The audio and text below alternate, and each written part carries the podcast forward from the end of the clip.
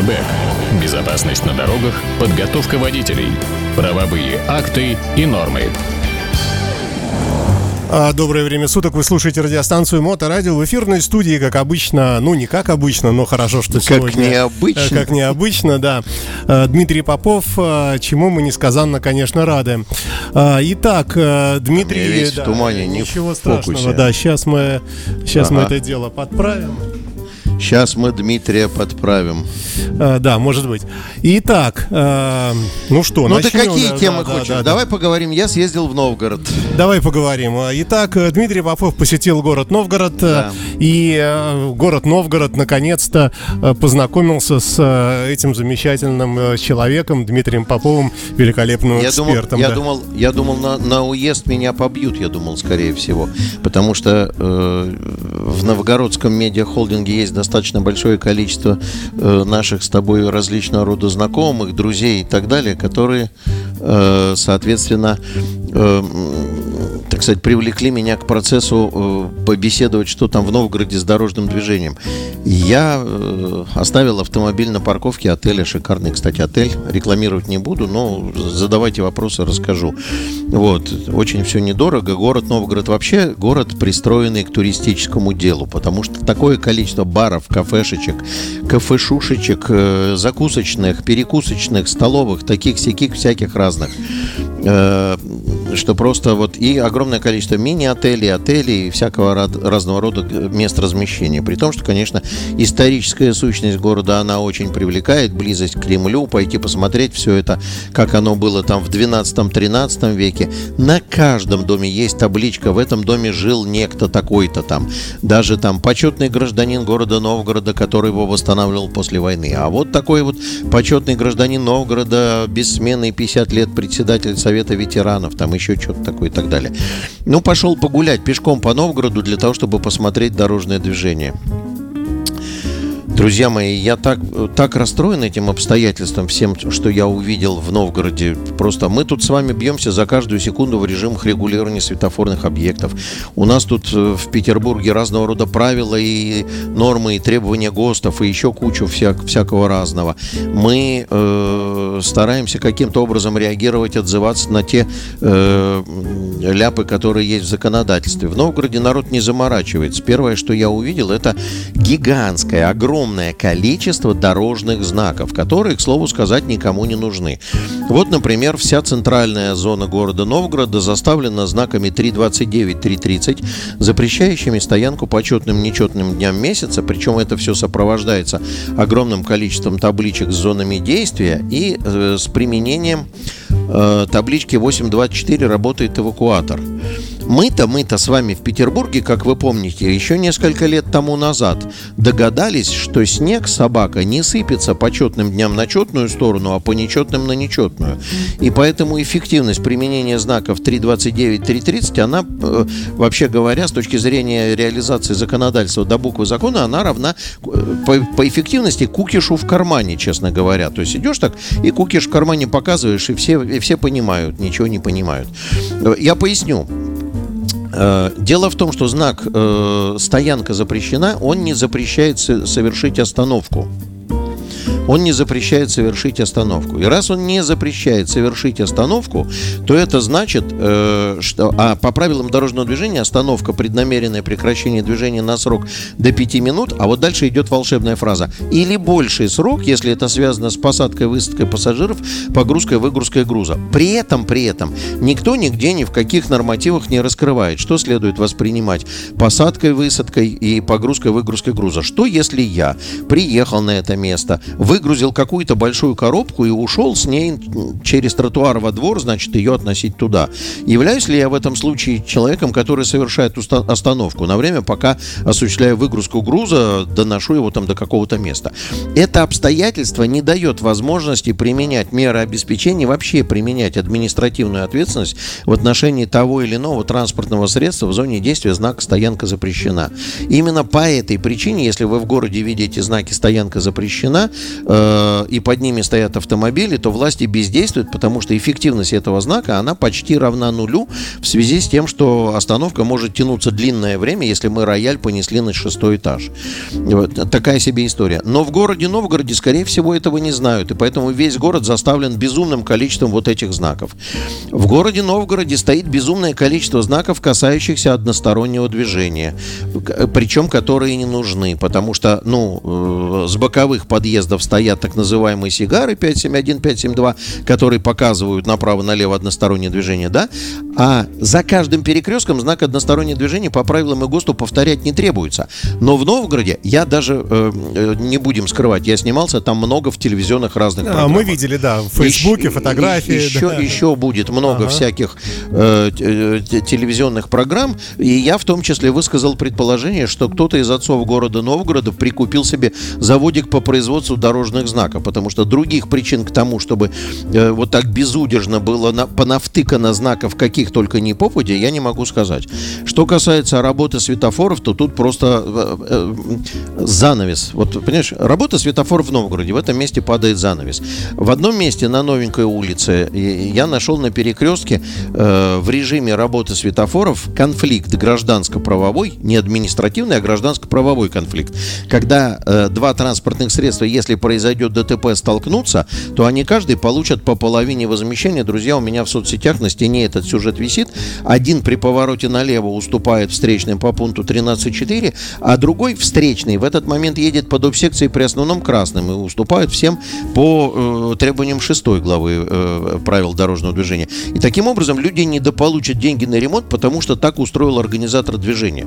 Мы в Питере с этой историей долго боролись, и сейчас практически ее почти победили, но в Новгороде эта история на каждом шагу. Просто на каждом шагу. Слушай, ну а в целом вообще как тебе город? Грустнова... Уютный? Грустноватенько, ты знаешь, я тебе хочу сказать. Э, в сравнении те... с Петербургом я или с Москвой, или вообще со всем миром? Э, вот хорошо, видишь, контраст в чем? Я побывал буквально за неделю до этого, побывал в Москве, потом потусил неделю, это отпуск у меня был в Питере и переехал в Новгород. И я все понял про Россию. И что же? Вот Москва это отдельное государство, которое живет по своим правилам, по своим нормативам. Им наплевать на всех и вся. И на все, на, на все везде. Понимаешь? Э, Петербург это отдельная история. Мы пока еще держимся молодцом. Нам удается при э, наличии у нас в городе статуса мегаполиса все-таки сохранять, знаешь, это, э, как с, э, социализм, э, капитализм, человек, социализм с человеческим лицом, да, в Швеции. То есть вот, у нас капитализм с вот, человеческим вот лицом. Нам в Питере удается сохранять облик мегаполиса, но с человеческим еще пока лицом. Но а в Москве уже... В Москве нет. Там это все, это просто, это просто капец. Это город нормативно-правового нигилизма по всем направлениям. Я вообще не знаю, зачем в Москве Московская городская дума и другие законодательные органы, когда они, законы, которые принимаются, они же ими же и не соблюдаются. Такая нормальная себе история. И теперь, значит, Новгород, маленький городок России, у которого очень маленький промышленный потенциал, там всего одно крупное производственное предприятие, которое производит там какую-то очень важную химию. И на этом все заканчивается. Больше производств никаких нету. Есть по Новгородской области сельское хозяйство, которого много, но это областная история. И э, на какие деньги городу существовать в этих условиях совершенно непонятно. Они, они молодцы, горожане сами новгородчане, они молодцы тем, что они стараются, выпрыгивают из штанов. Я говорю, вот отельчик маленький, в котором я был, но по сервису и по отношению персонала отеля я себя чувствовал не хуже, чем в четверке в Дельте в Измайлово. Вот. И очень это все было хорошо. Но внутри себя я понимаю, никому нет дела до того, что происходит на улицах какого-то Новгорода. То, что они в ненормативном состоянии. Э, мы побеседовали там с коллегами, они говорят, мы э, участвуем в БКД, в безопасных качественных дорогах. Город получает там какие-то миллиардные э, дотации. Я говорю, вы не выгребите на нужные показатели, потому что у вас, говорю, половина дорог в ненормативном состоянии. Вам надо огромные вложения сначала просто в инфраструктуру тротуару. Ну, вот, Саш, скажу сейчас. Просто сделать тротуары. На половине дорог нету тротуаров. Ну, или то, что мы привыкли называть тротуарами. Я понимаю, что это сущность историческая. Ну, и, естественно, меня заинтересовало, как проходит экзамен ГИБДД. АРБ. Безопасность на дорогах, подготовка водителей, правовые акты и нормы. Итак, были произнесены заветные слова, заветная аббревиатура. Эм, итак, ГИБДД России. Ну нет, нет, ну подожди. Прежде чем ГИБДД России, мы с тобой закончили перед тем, как Крис Норман ворвался. Сьюзи Кватро. Э, да, да, мы, в наш мы эфир. За, за эфиром обсудили с Сашей, что это музыка с моих школьных дискотек.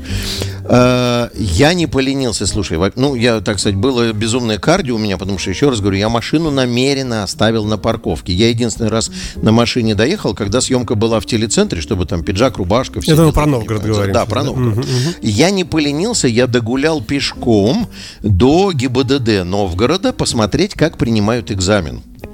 Э, довольно далеко, кстати, порядка там 5 или 6 километров, улица Хутынская, улица, дом 42 до сих пор помню. Угу. Мало того, что это находится, вот если вы представляете, где у нас принимают экзамен на шоссе революции 85, и когда я беседовал с московскими коллегами, говорил, что у нас ГИБДД, экзаменационное подразделение, находится на отшибе, я вовсе не догадывался, как выглядит на самом деле отшиб, если ты находишься в Великом Новгороде, потому что там сказать, что улица находится на отшибе, это ничего не сказать. Это я ушел в какие-то там поля, леса, что-то такое.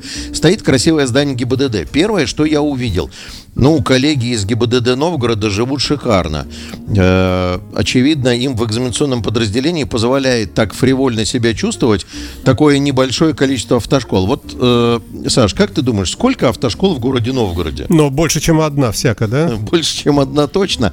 Но я никак не думал, что настолько меньше, чем в Питере. А сколько в Питере? Э, в Питере... Ну, примерно, какой порядок? 185. От цифры 185 плюс-минус, там 2 То есть около 200, можно Около 200. Это юридических лиц лиц, а с филиалами там будет еще там целая грядка. А частные вот эти вот инструкторы вообще такие есть? Э, частные инструкторы есть, но у нас образовательную деятельность может вести только угу, автошкола, понял, да, да, она да. лицензию То получает. есть у нас около 200? Около 200. В Новгороде их 4 всего. Да ты что? Да, их, их всего четыре. А население? А, я, слушай, я не поинтересовался, но это какой-то сродни Пскову, наверное, поменьше Пскова, потому что Псков сейчас, наверное, 1200 населения, и тут тоже там порядка 200 угу. тысяч, наверное, населения.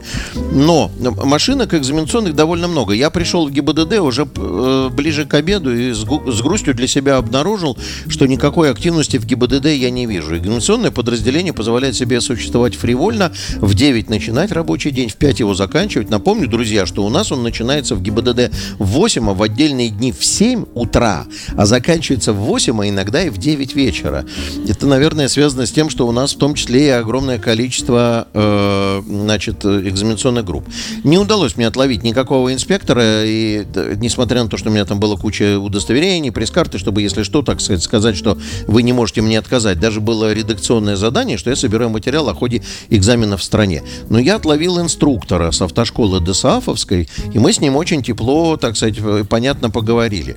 Первый вопрос, который я задал, как проходит экзамен? Где принимают фигуры? Друг, то, про что мы всегда говорим, расскажи, тут все рассказывают, на уличной дорожной сети. Он мне честно честно признался, что... Это мы все возвращаемся к этой замечательному постановлению. Да, да, да, к регламенту, который якобы должен был выстрелить и все изменить. Ну, ты помнишь, я все время говорил цирк с конями. Ничего под такого э, другого в Новгороде нет. То есть я уехал от Питера на 160 километров и увидел, что цирк с конями и там тоже. Значит, в ГИБДД города Новгорода фигура, раз, э, значит, параллельная парковка, заезд задним ходом в гараж и эстакада принимаются на автодроме, на закрытой от движения площадке. Так же, как я и говорил, что ничего это никак не изменит, потому что э, Новгород город на холмах, кстати, уклонов много на дорогах, но инструктор сказал, говорит, уклоны все не промерены, участки уклонов не промерены, они меняются, отсутствуют в паспортах указания на то, на каком участке какой уклон. В избежание скандала с неправомерными уклонами мы эстакаду принимаем на автодроме. От, отличие от Питера заключается в чем? В Питере экзамен начинается на автодроме, и человек уехал в город, угу. А тут они уехали в город в 2-3 точки. Всего 4 экзамена в день принимают. Уехали в 2-3 точки, и по очереди ученики садятся, едут по городу, заезжают на автодром, выполняют фигуру, возвращаются обратно. Ну, как это, как принято в российской национальной мифологии говорить, тот же хрен вид сбоку. То есть автодром все равно присутствует. Вопросов о Просто том... он как э, получается посередине всей посередине, процедуры, да? Посередине, да. Какая, угу. Какой в этом прок, если это все равно закрытое движение площадка, я не могу тебе сказать, у меня нету обоснований. Кстати, э, появилось у меня четкое понимание, почему э, вдвое меньше сдавших экзамены. Помнишь, вот на прошлой неделе ГИБДД кричала, всего 13% с первого раза было 26-27, стало 13. Я вспомнил, в регламенте теперь количество баллов штрафных вдвое сократилось. Раньше на автодроме 5 и в городе 5, а теперь 5 на все ну, ровно в два раза меньше можно uh-huh, допустить uh-huh. количество штрафных баллов, в два раза меньше сдавших. Вот, вот и все. То есть вот эта вся история меня расстроила до глубины души и, или порадовала, потому что я четко для себя вижу, что то, что я и предсказывал, оно так и происходит. Мне непонятно, почему ну, то есть, понятно, ГИБДД России пытается соблюсти, значит, честь мундира, мундира. Это такая гадкая история, она очень сильно мешает в наших всех делах в жизни. И честь мундира не только гаишного, а честь мундира чиновника. Вот бывают ситуации, когда честнее по отношению к народу выйти, сказать выйти правду, и сказать, да. люди, мы облажались, мы сделали немножко нехорошо, сейчас будем править. Но нет, это не доп... это Э, вот поверь мне сейчас, вот если кто-то э, комментирует там наши записи, то маякните, согласны ли вы с моим тезисом, что признать свою руководящую ошибку добавляет очков руководителю, если он это делает без издевки. Смотря в чьих глазах. Э, если люди совсем какие-то раболепные такие, они могут в этом узреть слабость. А если люди... Ну, как слабость, если ты уже начальник управления в главном управлении ГИБДД России? Нет, нет, он, ну. должен, он должен признать свою ошибку перед народом, или ты говоришь не перед народом? Перед народом, перед, перед народом, народом а перед народ подчиненными по... сказать, ребята, ну мы ошиблись. С подозрением да, Виноваты, мы больше не будем допускать этой глупости. Вот. Э, хотя, в общем, опускаться до общественных слушаний я тоже не считаю нужным. Давай в Петербург переберемся, э, с твоего позволения. В Петербург по поводу набережной Макарова переберемся. Сейчас все... И набережной Макарова. А вот Литейный мост, например, я бы тоже хотел тебя спросить. Э, во-первых, э, на, уложились ли в сроки ремонта? И сейчас он такой ровненький стал. И... Я не могу тебе сказать, уложились ли в сроки ремонта, потому что я не контролировал, на какие сроки был выдан По 24 ордер. апреля он был. Должны ну, были я сейчас вот мы с тобой сейчас поговорим, и я поеду как раз в Петроградский район и проверю, уложились или окей. нет. Но обрати внимание, выполняются работы не на всей поверхности Литейного моста. Работы выполнялись только на рельсовой части. Нет. По-моему, только на нет, части. Нет, новый я, я застал лежит. перекрытие только когда нет, в центральную они, они часть перекрывали слоями, так а, в смысле по очереди. По, да. по полосам. Да, ну да, хорошо, да. ну что, колейность да. там была жуткая, ужасная колейность была. Колейность сейчас это центровая беда. Я, кстати, по Новгородской области проехал, я просто вот был в шоке от того, в каком состоянии знаешь, дорога. Я тут где-то услышал, э, что колейности по логике вещей быть вообще не должно, что колейность это свидетельство воровства. Нет. А, ну, нет, вот дорогой, нет, я тебе рассказываю тогда. Из опыта своего общения с Андреем Деминым, замечательный мужчина, большой умница и профессионал своего дела, дорожник всю свою жизнь. Он является начальником лаборатории контроля качества укладки асфальта. И он вот на выставке, посвященной Дню работников дорожного хозяйства, он приехал на выставку с кернами прямо. То есть вот э, подходили люди, скажите, пожалуйста, а вот ремонт Октябрьской набережной. Он говорит, Октябрьская набережная, вот ваши керны. Прямо доставал керны, послойность, как все это уложено сложно и как, чего и как. Значит, может быть локально колейность, конечно, связана с низкой квалификацией тех, кто работает. Но говорят, есть... что просто не досыпают там нет, чего-то. Нет, что... нет, все, снимают, э, собираются керны, они все хранят, их можно посмотреть, и лаборатория в ДТС не скрывает это, керны показываются, вы все видите, ты сам видел. А кто их берет, эти керны? Лаборатория контроля качества. А места определены по ГОСТу, и нормативно они определены где, когда и как. Более того, там водители жалуются, что керны берутся, а потом они ничем не заливаются. Иногда их раствором заливают, но иногда остаются ну, дырки. Мы, мы, с, мы с тобой видели да, эти да, кружочки да. такие вырезанные. Вот. Э, керны берутся. Центровая проблема, Саш, и вот она сильно упирается в тему, о которой я хотел поговорить как раз. Давай. Центровая проблема колейности на наших дорогах – это безудержное использование шипованных колес. У нас рабо- э, дороги в значительной степени работают в режиме перегрузки. Вот. Я слушал большую программу по эху Москвы, там эксперты говорили, что это бред сивой кобылы. Извини, я просто... Я должен тебе заметить, что эксперты бы говорили, что это бред сивой кобылы, если бы мой коллега и товарищ Андрей Демин не взял бы лабораторный стенд, не поставил бы под него образец асфальта и не катал бы по нему шипованное колесо. И не принес бы этот экземпляр показать, что получается от шипованного колеса. Ну, Я могу тебе подтвердить это на поездке в Новгород. Я тебе объясню почему. Смотри внимательно. На подъезде к Новгороду, там э, населенные пункты, идет дорога трехполосная. Когда у нас средняя полоса относится только то, то к моей части дороги, то к той части дороги. Так вот, когда двухполосное идет движение в моем направлении, колейности нету. Знаешь почему? Потому что распределен поток по поверхности дороги, нагрузка на дорогу вдвое меньше. На две полосы нагрузка меньше, чем на одну. Как только заканчивается использование средней полосы для меня, начинается использование правой полосы, просто в одну дудочку, и там появляется колея. Если идет трехполосный вариант, то колея в большинстве своем идет по средней полосе.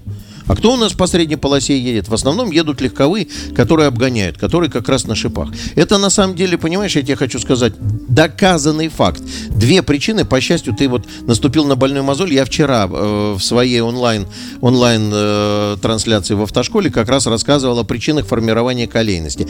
Причин две. Это несоблюдение условий по ограничению нагрузки на ось, особенно в период просушки дорог. Причина вторая – это использование шипованных колес. Осмелюсь напомнить, друзья мои, что в целом ряде стран Европы, там «Эхо Москвы» не сказала, что запрещено использование там шипов. другое дело, там климат другой, там культура. Какой климат другой в. Берлине? Другой, конечно. Они с нами почти на одной широте Нет, находятся, и с Москвой находятся на одной на широте. порядок теплее и нет, лучше. Нет, Саш, это, это все... э, Да ты говоришь мне, старому берлинцу. Ты пос- послушай меня, я тебе расскажу. Старый берлинец, а знаешь ты, что плотность уличной дорожной сети в Берлине в два раза выше, чем в Питере?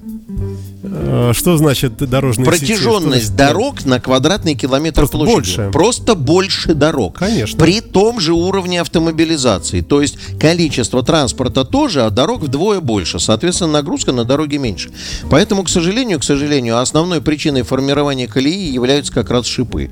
И вот дальше я бы хотел перейти к истории, с которой выступила ГИБДД России, которая явно указывает на то, что ГИБДД считает, что мало у нас колеи, надо больше колей.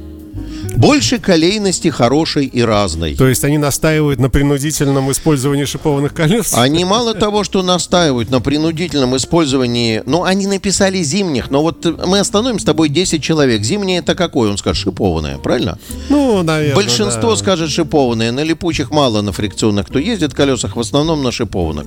Значит, они мало того, что настаивают на обязательном использовании с 1 декабря по 1 марта э, зимних колес, читай шипованных, так они еще настаивают на использовании, невзирая на погодные условия и невзирая на климатический пояс.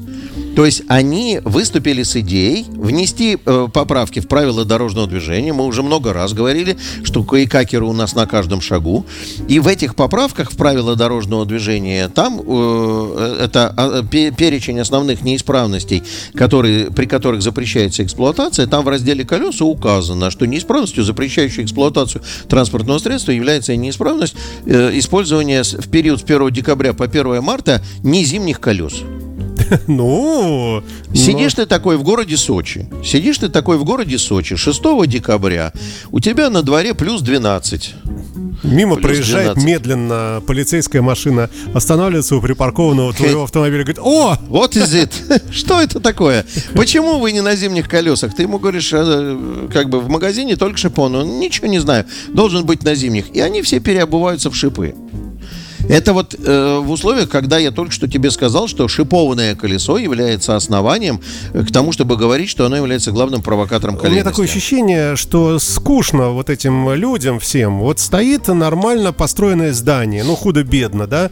Нет, вот им же надо как-то вот что-то делать. Давай вот здесь фундамент немножко подсыпем. А Ну, давай они, здесь окошко Саш, застеклим. Саш, А Саш, Саш, люди, которые два раза за год смотрят, как перекладывают плитку на тротуарах, зимнюю на летнюю, понимаешь? Уже же есть анекдот по поводу колес. В Москве плитку почему перекладывают на тротуарах? Ты знаешь, нет? нет? Ну, потому что то была зимняя плитка, а сейчас наступает лето, укладывают летнюю, понимаешь? И вот люди, которые наблюдают, как сезон за сезоном перекладывается плитка, они выступают за зимнее использование зимних колес. А, Возвращаемся в студию. Дмитрий Попов у нас великолепный. Ты хотел что-то сказать о набережной, да? Продолжаем говорить э, о какой набережной? Макарова? А, про набережную Макарова, ну, это сейчас все обсуждают, потому что возник очередной конфликт между, э, значит, урбанистами, градпланировщиками и так далее. Набережная Макарова правительство Санкт-Петербурга собирается продлить до Точкового моста. Я считаю, что это неплохая история, потому что э, людям станет еще проще попадать на ЗСД, то есть не надо будет ехать через весь там. Так, набережная Макарова. Значит, это у нас где? Это Васильский остров? Это Васильский остров. От Бетанкура она сейчас уходит на ЗСД. От моста Да, Бетанкура до ЗСД. верно, да. А планируется, что она еще дальше пройдет в ту сторону и дойдет аж до Тучкового моста, до той набережной Макарова, которая возле Тучкового моста. То есть, понимаешь, как будет выглядеть история? Ты Ну, сто- подожди, вот мы с Биржевого моста съезжаем к растральным колоннам, поворачиваем направо. Поворачиваешь направо, и дальше, если поедешь все время прямо, то приедешь на ЗСД, на западный скоростной диаметр. Совершенно верно, да. Понимаешь? Да, и мы... Вот такая история. Из Тучкового моста ты съезжаешь, поворачиваешь направо и уходишь на западный скоростной диаметр и оказываешься на юго-западе через 21 минуту. Это, не- это если мы пользуемся ЗСД. это если мы пользуемся ЗСД. Э, так, такая себе история. А, между прочим, поскольку есть большой проспект, транзит через э, э, Лесной проспект, Кантемиров- э, через Кантемировскую улицу, проспект Медиков и Большой проспект, есть транзит, соответственно, Выборгский район, Василиостровский район, то люди с Выборгского района получают чуть ли не... еди- Вот вообще с севера, с Выборгского района, они получают э, близкий доступ на ЗСД по прямой через острова проехать, а не ехать сюда там по Приморскому проспекту в пробке стоять. Но урбанисты, они же как бы существует же э, жест- жесткое противостояние урбаниста вообще любой идеи, которая связана со строительством дороги. То есть восточный скоростной диаметр широтную строим, это плохо, еще что-то плохо. Э, В их э, воззрениях самым правильным было бы положить сваи поперек дорог, потому что это бы полностью создало бы город в виде пешеходной зоны. Это те люди, которые говорили, давайте Невский будем закрывать на выходные дни. Он у нас единственный транзит, между прочим, между Петроградским районом и э, восточными районами, Красногвардейским и Невским. Единственный транзит. Другого такого сейчас нету. Бесплатного Ну, а там вообще. Вознесенский, там... ну, Они все, они все с односторонними, и ширина их настолько меньше Невского проспекта, что они, в общем, как бы не отыгрывают эту историю. Было уже много случаев про моделирование. И вот они сейчас выступили, не дадим продлевать набережную Макарова. Давайте устроим парк дикорастущей зелени, который назовем заросли, там на, на острове каком там, на декабристов, что ли. В общем, короче, там, где правительство Санкт-Петербурга давно годами вынашивало замысел продлить набережную Макарова, они решили, что мы хотим, вот давайте сделаем парк заросли. Ну, я не... и Причем привлекли э, транспортное бюро, забыл я, как зовут парня, который руководитель транспортного бюро из любимой тобой Германии, кстати, учился в Германии. Вот, и они сказали, что если мы вот продлим эту магистраль, то ситуация станет хуже. Я не вижу, чем хуже она станет. А почему доступность э, городской инфраструктуры? У нас мост Бетанкура сейчас уже работает с перегрузкой. Он в утренний и вечерний час пик уже собирает пробки, уже не справляется с этой историей.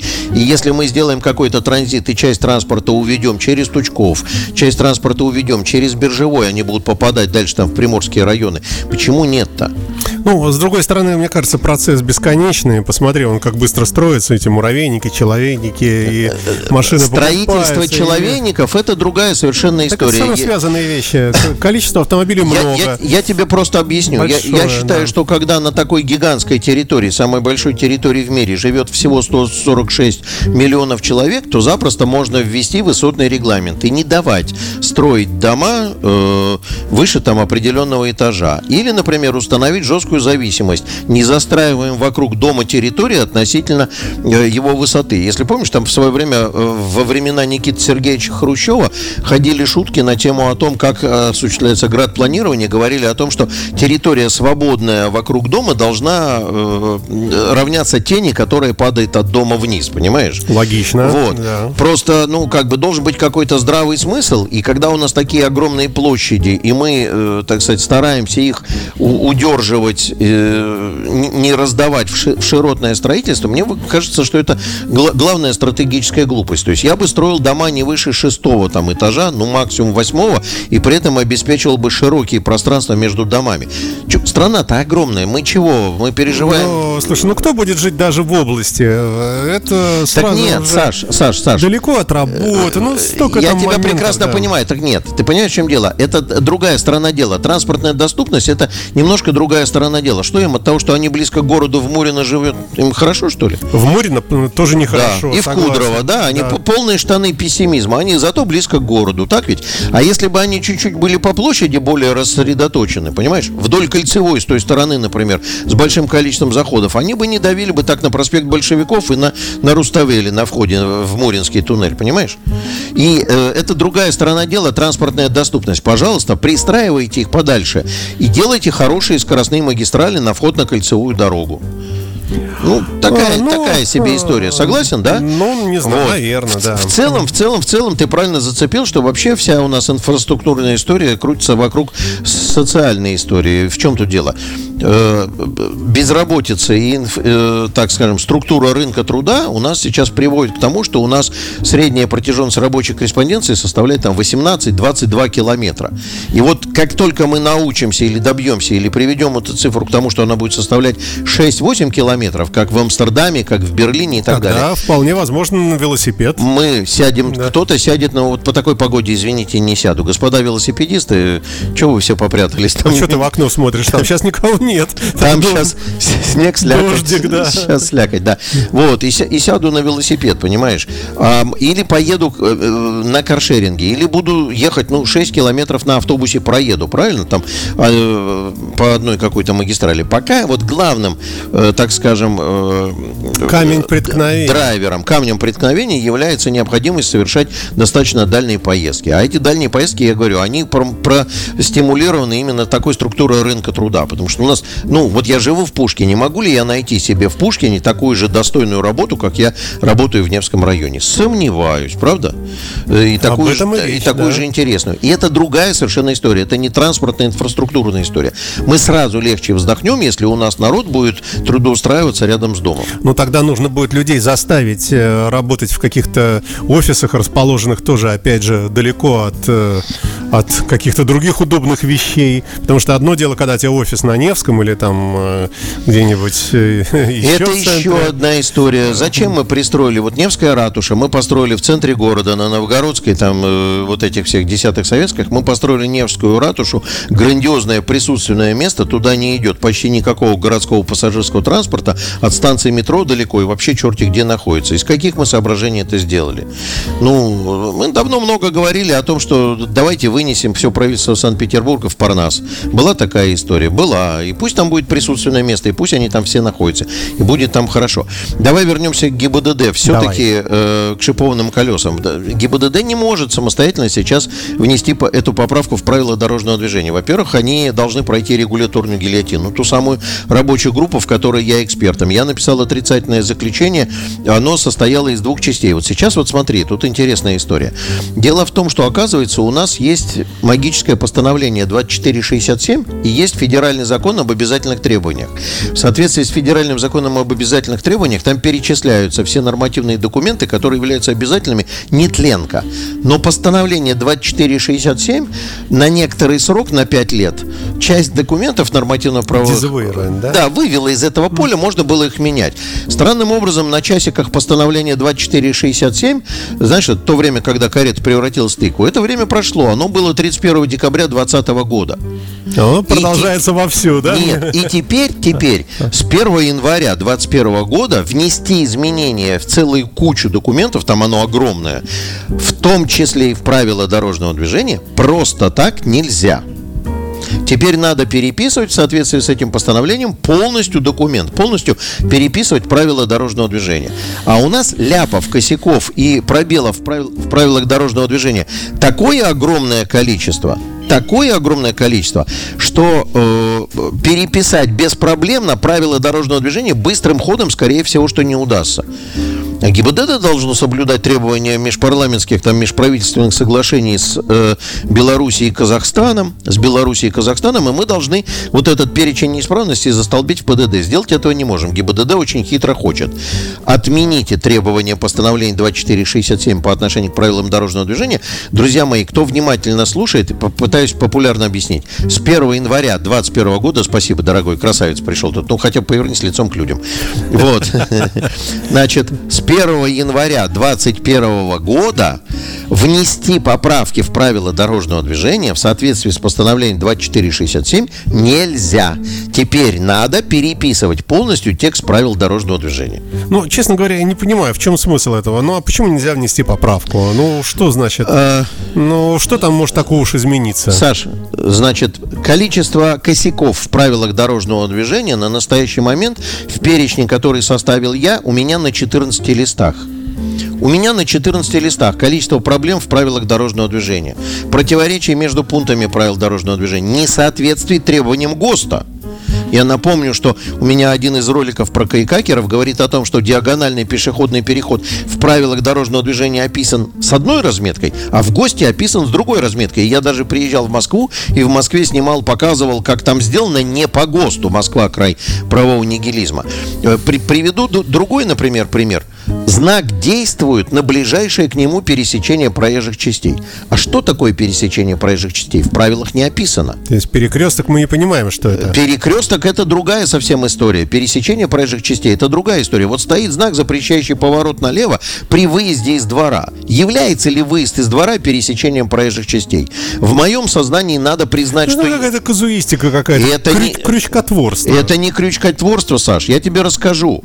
Людей, например, в московском районе приподняли эвакуаторами вблизи этих выездов, потому что по 5 метров должно быть от края пересекаемой проезжей части, и увезли. Судья затребовала паспорт на эту дорогу, с которой людей увезли, чтобы посмотреть, является ли вот это вот проезжей частью примыкания. А там в паспорте написано потрясающая глупость. Там написано асфальтовое покрытие для проезда транспортных средств в прилегающую территорию. То есть там даже не написано, что проезжая часть. Что это дорога. Что это дорога, что это тротуар, не тротуар, что. И нам нужны вот эти понятия определения. Понимаешь? Казуистика заключается в чем? Я тебе могу сказать. Ес- Если помнишь, лет 6 или 7 тому назад в одном из районов города водитель чуть-чуть покруче повернул на угол, его гаишники поймали за нарушение требования пункта правил 8.6. Якобы он при выезде с пересечения проезжих частей оказался на стороне встречного движения. Он пригласил этот товарищ меня в суд заступиться за него. Есть такая квалификация представитель по доверенности, не адвокат, а просто вот он мне дал доверенность, я его интерес представляю. Молчи, я буду говорить. Там, правда, судьи ведут себя неадекватно и говорят, я хочу его послушать. Но когда судья задавал вопросы, я говорю, Ваша честь, у защиты есть один вопрос. Не могли бы вы дать со ссылками на нормы права понятие, что такое пересечение проезжих частей? Ну, там присутствовал инспектор ГИБДД, он долго рылся в правилах дорожного движения, что для меня тоже сюрприз, то есть инспектор решил почитать правила в суде. И они вместе с судьей хором не нашли этого термина. Я говорю, Ваша честь, невозможно установить, как располагается транспортное средство при выезде с неописанного территориального объекта. Что следует считать пересечением проезжих частей? Логично. Парню в суде права вернули. Очень редкий случай, но парню в суде права вернули. И, э, и очень много проблем и вопросов к правилам дорожного движения. При этом у нас в прошедшем периоде, вот все, кто работает, например, в автошколах, они скажут, эти изменения в ПДД, они уже задолбали. Вот у меня есть семинар для инструкторов, преподавателей автошкол, который называется «Изменения в правилах дорожного движения, о которых мы не знаем». Есть огромное количество изменений, которые происходят втихаря. Никто не догадывается о том, что они происходят. Приведи яркий пример. Яркий пример, пункт правил 14.1 э, на пешеходном переходе водитель должен в 2010 году, трактовка в 2010 году, водитель должен снизить скорость или остановиться для, э, э, сейчас, сейчас, сейчас, сейчас, сейчас, э, э, для того, чтобы пропустить пешехода, э, осуществляющего переход в- проезжей части по пешеходному переходу, всту- вступившего на проезжую часть или намеревающегося переходить. Куча субъективных неопределенностей. Намеревается, намеревается. понятно. И что такое пропустить, тоже не знаю. Понимаешь, у меня вечерами иногда бывает пропустить. Я для тех, кто не смотрит трансляцию, стучу себя по горлу. Вот. Через э, м, 6 лет, 6 лет этот пункт правил изменился. Поскольку я все время критиковал, что нету термина пропустить, было, значит, водитель должен уступить дорогу пешеходам, переходящим проезжую часть, вступивших на нее или намеревающим вступить. Еще через три года. Этот пункт правил еще поменялся. И теперь он звучит так, как он был до 2010 года. То есть за, Вернулись за обратно. 10 лет вернулись обратно. Никто об этом не знает. Не менее яркий пример приведу вам. Пункт 9 1.1.1, в котором говорится, что при наличии сплошной линии, разделяющей встречные транспортные потоки, выезжать на встречную полосу нельзя. В этом месте все водители вскинули руки к небу и говорят, ну а как иначе-то? Ну, это действительно нельзя было. И всегда, везде и всюду наказывали, лишением прав наказывали, но ссылались при этом не на правила дорожного движения, а ссылались на постановление Пленума Верховного Суда, который указал, что да, когда есть сплошная линия, выезд на встречку – это лишение прав. Беда процесса заключается в том, что я, например, как водитель, должен с точки зрения правил знать э, только правила. Они являются единым документом устанавливающим. Вот 4 декабря 2017 года у нас вообще принято в нашей исторической ретроспективе все глупости совершать в 17 году, да? Значит, 4 декабря 2017 года, значит, в правилах втихаря, никому не говоря, вот вы не слышали, а вы посмотрите, появился пункт 9.1.1. Я даже могу сказать, все номера в пунктах правил нумеруются двойная нумерация, там 9.1, 9.2, 9.3. А этот появился 9.1.1. Знаешь, почему добавили еще одну циферку третью? Нет, конечно. А чтобы никто не заметил, что воткнули между 9.1 и 9.2 еще один пункт, чтобы не произошло сдвижки нумерации.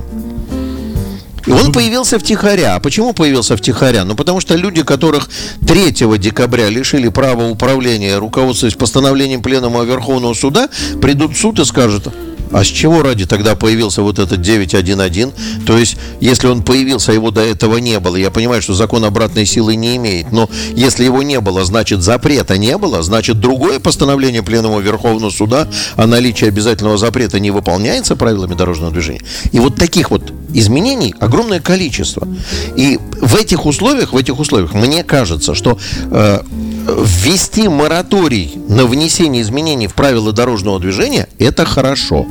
Ввести мораторий – это хорошо, потому что это препятствует интеграции глупости в ПДД которого и... у нас а у нас недостатка немерено. Да. Надо собрать рабочую группу, собрать экспертов, которые соберут со всех под... предложения, пожелания, обработают их, вычленят из них те, которые безапелляционно обязательны, те, которые проблемные, обсудят между собой. И после этого сядут и на основе предыдущего текста правил дорожного движения разработают новый текст ПДД. И вот так, по моему мнению, правильно. А и не придется в Сочи ездить на шипах. Дима, я предлагаю продолжить э, в пятницу, все-таки соскочить на пятницу. Да, давай. Э, если будет получаться у нас. Так что в эту пятницу мы продолжим эту увлекательную беседу. Э, ну и спасибо тебе. Я напомню, что это Дмитрий Попов, эксперт мирового петербургского уровня. Не болейте короной. Спасибо. Всем пока.